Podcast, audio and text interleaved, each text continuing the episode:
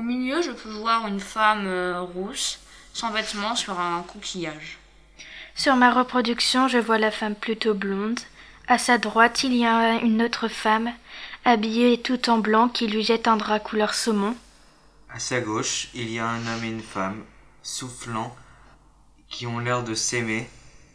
Vers ces deux personnages, il y a des fleurs qui tombent. Il souffle du vent pour euh, amener euh, la femme euh, centrale euh, au rivage. Il y a la... le coquillage est posé juste sur la mer. Derrière euh, la femme qui lui jette un drap, on voit de la végétation. La femme centrale a un air plutôt vide.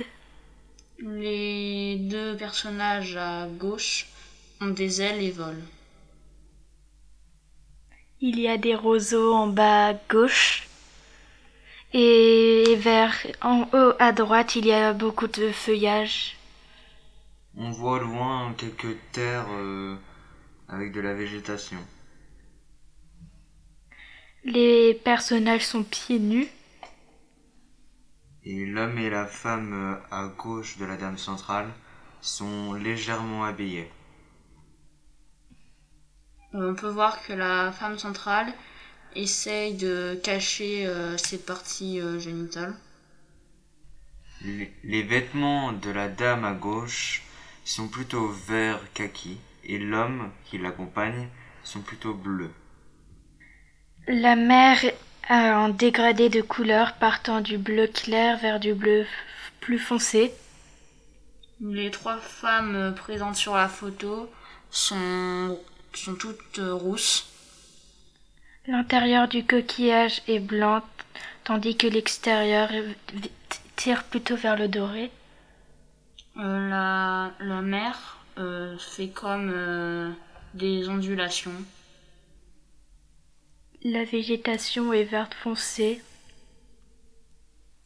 La femme à droite a aussi un drap blanc. Leurs peaux sont tous plutôt claires, à part le garçon où ça tire plus vers le beige.